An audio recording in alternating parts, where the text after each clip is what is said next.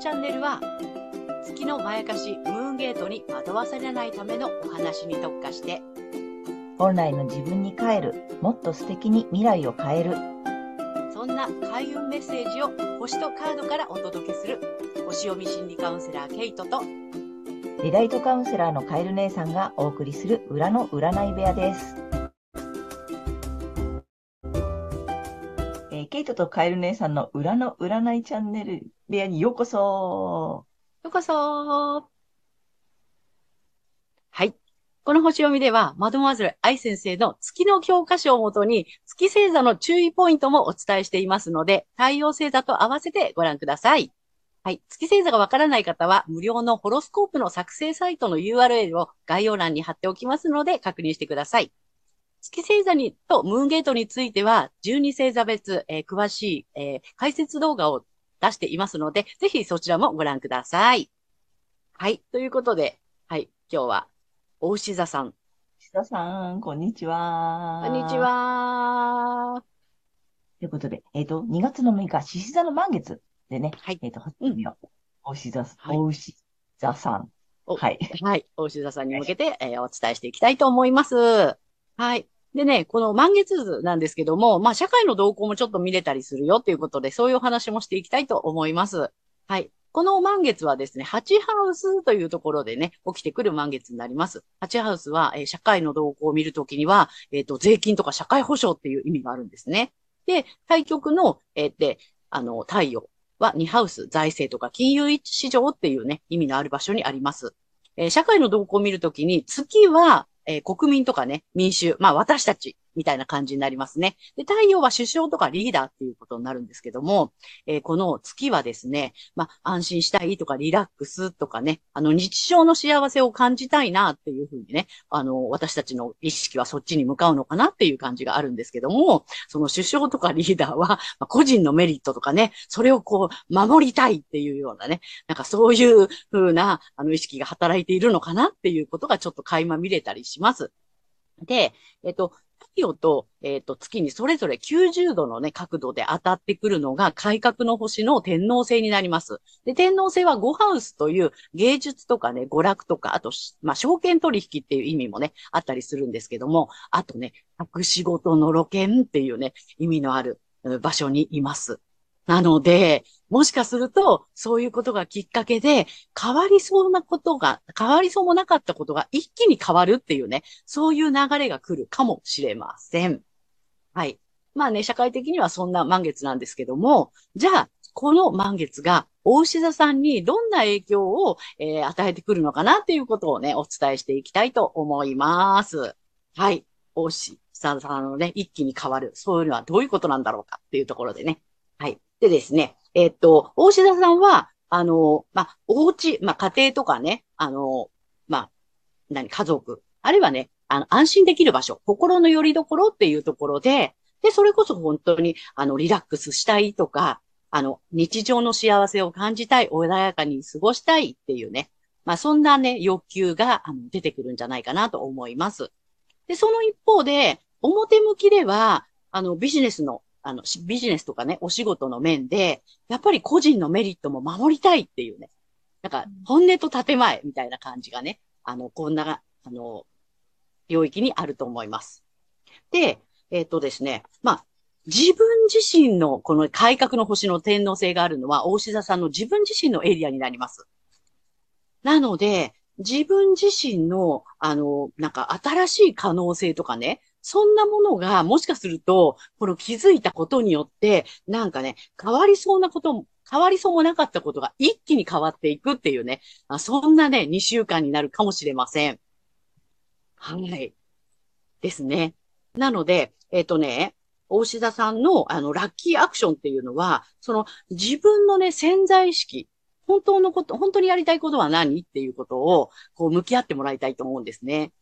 なので、その自分の心の中の、まあ、光と闇にぜひ向かい合ってもらいたいなと思います。光の部分もあればね、まあ、その影の部分もね、あると思うんですね。うん。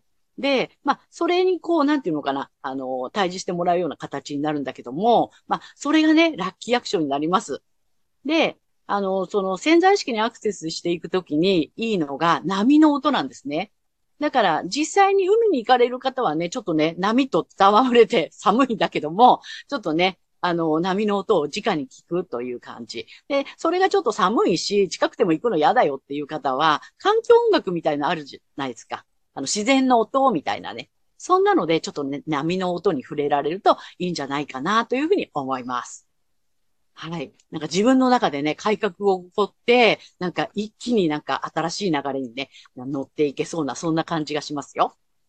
はい。ということで、ここがまでが太陽、えー、大志座さんへのメッセージです。はい、ここからは、え月が大牛座さんへのメッセージとなります。はい。月大牛座さんへの、えっと、注意ポイントになりますね。はい。あの、家庭や家族の中で、こう、リラックスしたいとか、安心できる場所っていうことに、こだわればこだわるほど、リラックスどころかストレスになってしまいますので、そこにこだわるのはやめましょう。っていう感じですね。はい。で、あの、それこそね、心の闇にね、あの、向き合っちゃうと闇落ちしちゃうかもしれませんので、その辺もね、ご注意ください。はい。ということで、あの、まあ、このね、月にとらわれないためには、ご自身の太陽星座を意識すること。あるいは、反転星座ということで、えっと、真反対のね、サソリ座さんの、えー、回を参考にしていただければいいんじゃないかなというふうに思います。はい。以上です。そうか、反対星座はさ、サソリ座になる。サソリ座さん。うん、面白いね。なるほど。だから、なんか、その、こん今回、えっ、ー、と、ラッキーアクションとして、お牛座さんがやる、えっ、ー、と、闇に向き合うとか、自分に向き合うとかっていうのが、太陽星座のお牛座さんにはいいことだけど、月星座にお牛座を持ってる方は、やると、おお、苦しくなる、みたいな。そこにこだわっちゃうと苦しくなるよっていう。はい。ということでね、皆さん、あの、ぜひ、逆に自分の太陽星座の方をね、見ていただいて、そっちのラッキーアクションをやることと、あとは月星座をチェックしていただいて、そっちの、えっ、ー、と、ラッキーアクションはやっちゃあかんってことだね。そうですね。なるほど、面白い。ぜひぜひ参考にしてみてください。はい。はい。ということで、カエル姉さんからは、えっ、ー、とね、カードを、えっ、ー、と、これからね、読んでいきたいんだけれども、えー、カエル姉さんの場合ですね、カードカウンセリングとなります。うん、まあ、皆さんね、おう、お牛座さんに向けてカードをね、すでに3枚引いてあるんだけれども、これね、えー、読み解きながらカウンセリングしていきたいなと思っています。まずね、1枚目がですね、じゃじゃん。無償の愛です。か？わいらしい。ね、猫ちゃんが子猫ね、抱えてるのね。お母さん、うん、お母さん猫だよね。でね、無償の愛なんだね、やっぱりね。でねまあ、なんか、リンクしてる家庭、家族。でしょ？そう、家族です。ねで、この世は愛でできているっていうね、メッセージがついてます。うん。はい。で、2枚目がじゃじゃん。ああ、なんか似てる。26番、大切なもの。おお。これマカちゃん抱いてない？本当だ。これさ、ヴィーナスって書いてあるな。うん。全くちょっと似てるカード引いてしまっておりますよ。ねえ。すごい。でね、えっ、ー、と、3枚目、ちょっとマンダラカードなので、えっ、ー、と、不正位置逆位置ありません。ね、綺麗な、ま、マンダラにしては、これね、マンダラカードの中にしては結構はっきりした柄なのね。うん。え、ちょっとさ、タロットカードの吊るされた男に似てない？ああ、本当だ。位置が下なのね。だから。うん。うん。でね、あ、これね。でね、ほんとね、この意味がね、安全とかね、無事って書いてある。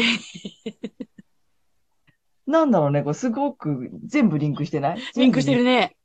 そう。でさ、このね、さっき言った通り、吊るされた男ってさ、実はさ、あの、ケイちゃんが言ってた、その、なんていうの？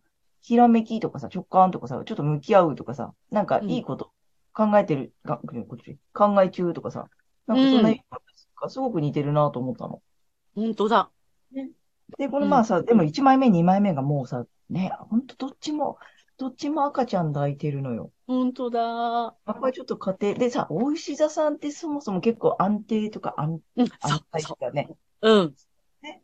すごく、そういう意味する星でしょ？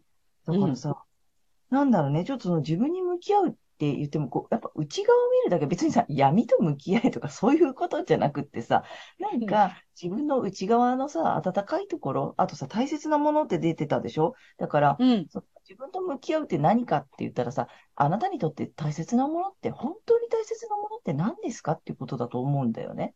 で、やっぱりさ、それが何かができるとかできないとか価値があるとか価値がないとかそういうことじゃなくってさ、あの、まあ、多分これで言ったらさ、大切な人で、ほら、うんおうち家族と向き合いみたいなことなんかケイちゃんの言葉にも出てるから、おうちのね。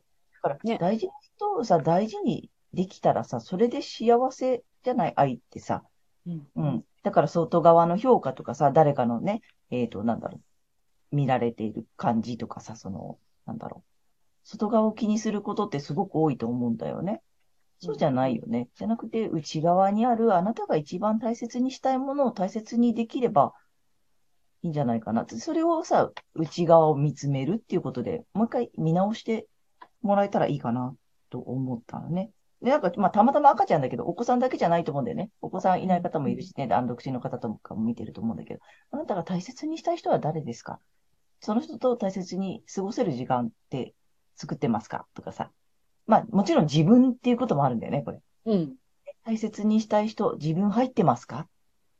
うん。あなたが大切にしたい人の中に自分は入っていますか？っていうのをね、ちょっとぜひね、見つめてほしいなと思いました。うん、深い。はいね、これなんかすごいよ。ねさんいい感じになんか満たされる予感です。はい。ね。ということで、カエルネさんのカードカウンセリングでした。ね、えっ、と、次回がケイちゃん、えっ、と、2月の20日。はい。魚座の新月になります。なので、その2週間ね、ぜひこの、ねあの、ラッキーアクションを参考に、ね楽しい時間を過ごしていただけたらと思います。ははいということで、またじゃあ皆さん次回お会いしましょう。ありがとうございます。またね、ありがとうございました。